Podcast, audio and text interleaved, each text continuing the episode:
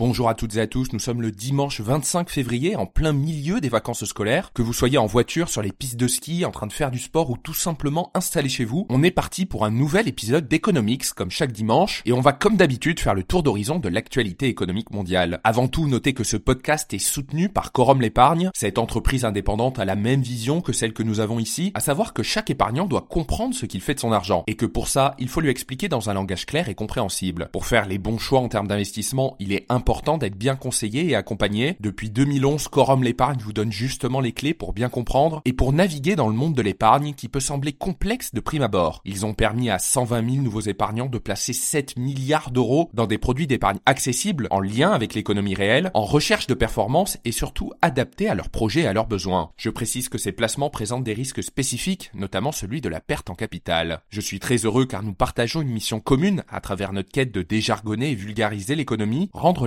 accessible à toutes et à tous. D'ailleurs, ce podcast parraine ceux qui décident de rejoindre Quorum l'épargne. Si vous êtes intéressé par leur offre et que vous répondez aux conditions du parrainage, donnez le code COSMOS, C-O-S-M-O-S, pour bénéficier d'une récompense de bienvenue. Allez, maintenant, on commence le tour d'horizon de l'actualité économique en commençant aux États-Unis avec l'humain qui a reçu une puce cérébrale de Neuralink et qui est capable de déplacer une souris d'ordinateur par la pensée. En fait, Elon Musk, cofondateur de Neuralink, a déclaré sur X, anciennement Twitter, je cite, les progrès sont bons. Le patient semble s'être complètement rétabli sans effet secondaire dont nous ayons connaissance. Et il est capable de contrôler la souris et de la déplacer sur l'écran juste par la pensée. Musk a déclaré que Neuralink s'efforçait actuellement de maximiser le nombre de clics de souris effectués par le patient. Neuralink, qui a levé quelques 323 millions de dollars auprès d'investisseurs, a implanté sa première puce cérébrale de la taille d'une pièce de monnaie sur un humain en janvier et dit vouloir faire remarcher les patients paralysés, mais aussi rendre la vue aux aveugles et même guérir des maladies psychiatriques comme la dépression. Pour l'instant, l'implant est destiné à des patients qui ont perdu l'usage de leurs membres. Mais Elon Musk ne compte pas s'arrêter là. Il a déclaré qu'il se ferait un jour poser un implant et veut à terme créer une interface si puissante qu'elle permettra aux humains de traiter l'information plus rapidement, d'accélérer la cognition et de, je cite, réaliser une sorte de symbiose avec l'intelligence artificielle. En revanche, certaines craintes sont soulevées par les experts du dossier, comme le risque élevé de lésions cérébrales ou d'infections, que les effets à long terme sur le cerveau de cette puce n'ont pas été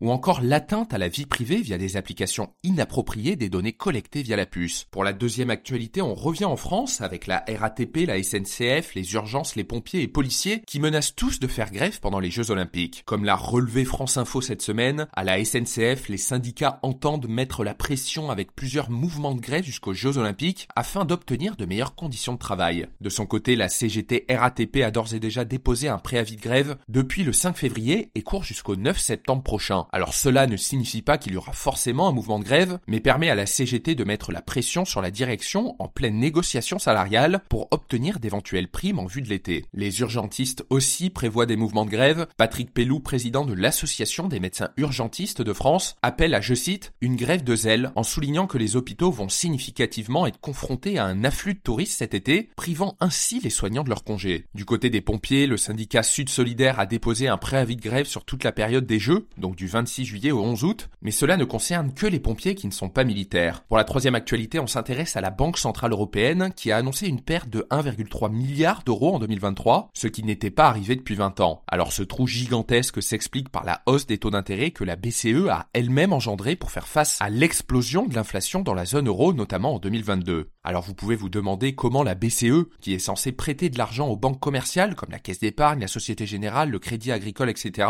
peut perdre de l'argent. En fait, deux variables expliquent ce différentiel négatif. D'un côté, avant que la BCE n'augmente ses taux en 2022, elle a prêté massivement à des taux d'intérêt faibles sur des échéances longues, comme par exemple à 2% sur 10, 20 ou 30 ans, à des institutions notamment pour relancer l'économie après la période Covid. Le problème, c'est qu'une fois que la BCE a augmenté ses taux d'intérêt pour lutter contre l'inflation, elle a dû dans un même temps rémunérer les banques commerciales qui placent de l'argent chez elles à des taux variables bien plus élevés. Ainsi, si elle récupérait 2% d'intérêt sur les prêts qu'elle a effectués avant la hausse des taux, elle a dû payer dans un même temps 4% au dépôt des banques commerciales chez elle. En fait, c'est comme si les banques commerciales avaient un livret d'épargne, donc comme un livret A sans plafond à la Banque Centrale Européenne, et le taux de ce livret varie en fonction des décisions de taux de la BCE. En fait, c'est une réglementation depuis la crise de 2008, les banques doivent garder un certain montant d'argent sous forme de réserve à la BCE. C'est une exigence réglementaire conçue pour s'assurer que les banques restent stables et fiables. Pour imager ce système, pour chaque 100 euros de dépôt que les banques commerciales reçoivent des particuliers ou des entreprises, les banques doivent garder 1 euro en réserve à la Banque Centrale Européenne. Et ces 1 euro sont rémunérés par la BCE en fonction des taux en vigueur. Et plus globalement, l'effet ciseau entre l'émission des prêts à taux faible de la BCE couplé à l'obligation de rémunérer les dépôts des banques à un taux plus élevé a été dévastateur. La facture s'élève à plus de 14 milliards d'euros d'intérêt l'an dernier contre seulement 2 milliards en 2022. Et pour la première fois depuis 2004, la perte nette enregistrée dans le bilan de la BCE s'élève à 1,6 milliard d'euros en 2023. Mais pas de quoi s'inquiéter, la BCE détient encore 46 milliards d'euros de capitaux propres, ce qui laisse à l'institution une marge de manœuvre importante pour les prochaines années. Pour la quatrième actualité, on s'intéresse à la Lettonie qui est accusée de servir d'intermédiaire entre les producteurs occidentaux d'alcool et la Russie. En fait, la Lettonie a été le plus grand exportateur de whisky vers la Russie en 2023, selon les données publiées par l'agence de presse russe publique RIA Novosti. Plus précisément, la Russie a importé pour près de 244 millions d'euros de whisky entre janvier et septembre 2023, soit près de 4 fois plus qu'au cours de la même période en 2022. L'année dernière, l'État balte a également exporté plus de vin vers la Russie, donc pour 73 millions d'euros que l'Italie, avec 68 millions d'euros, qui en produit pourtant beaucoup plus que la Lettonie. En toile de fond, certains experts locaux estiment que la Lettonie, qui fait partie de l'Union européenne, sert de passerelle entre les entreprises productrices de boissons alcoolisées occidentales et la Russie. Ces entreprises ne veulent évidemment pas montrer qu'elles vendent toujours leurs produits à la Russie dans un contexte de guerre en Ukraine. En revanche, comme l'a expliqué Davis Vitol, directeur général de l'association lettonne de l'industrie d'alcool, je cite, avant que la Russie ne lance l'invasion de l'Ukraine, la Lettonie était déjà l'une des principales plaques tournantes, si ce n'est la principale, pour les réexportations de nombreuses grandes sociétés d'alcool vers la Russie, le Bélarus, l'Ukraine et le Kazakhstan. Et contrairement à ce qu'on pourrait penser, avec une volonté de l'Europe de couper radicalement les exportations de produits occidentaux vers la Russie, l'alcool échappe dans une certaine mesure aux sanctions. En fait, selon les sanctions imposées par l'Union européenne, les exportations d'alcool vers la Russie et la Biélorussie sont toujours autorisées, à l'exception des bouteilles qui coûtent plus de 300 euros. La Commission européenne avait expliqué qu'avec ce type de mesure, je cite, Nous voulons pas frapper la population russe,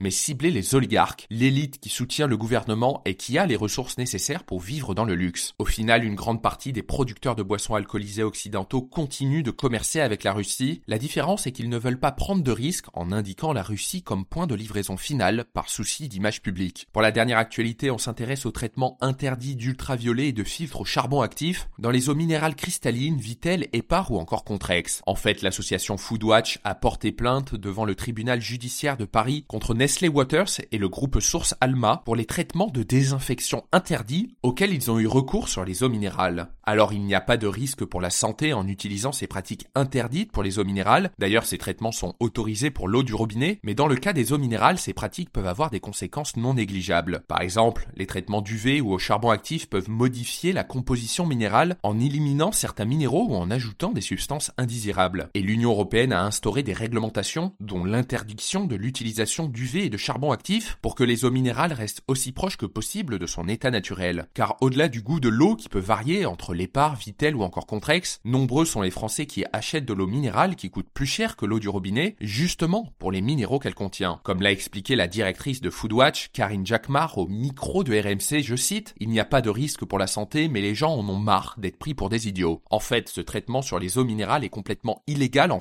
Et Nestlé Waters et le groupe Source Alma ont caché ces pratiques aux consommateurs. Pour Karine Jacquemart, il s'agit d'une fraude massive puisqu'il y a intentionnalité et une tromperie avec un gain économique pour ces groupes. Enfin, l'association a adressé une lettre à la Commission européenne dénonçant, je cite, la complaisance de la France mouillée dans cette affaire depuis plusieurs années qui aurait dû alerter les autorités européennes et les autres membres importateurs de ces eaux. Merci d'avoir écouté ce podcast. Vous êtes de plus en plus nombreux chaque semaine. Pensez à mettre une note au podcast sur la plateforme sur laquelle vous l'écoutez. Ça m'aide énormément énormément à faire connaître ce podcast à de nouvelles personnes. Merci et on se retrouve dimanche prochain pour un nouveau tour d'horizon.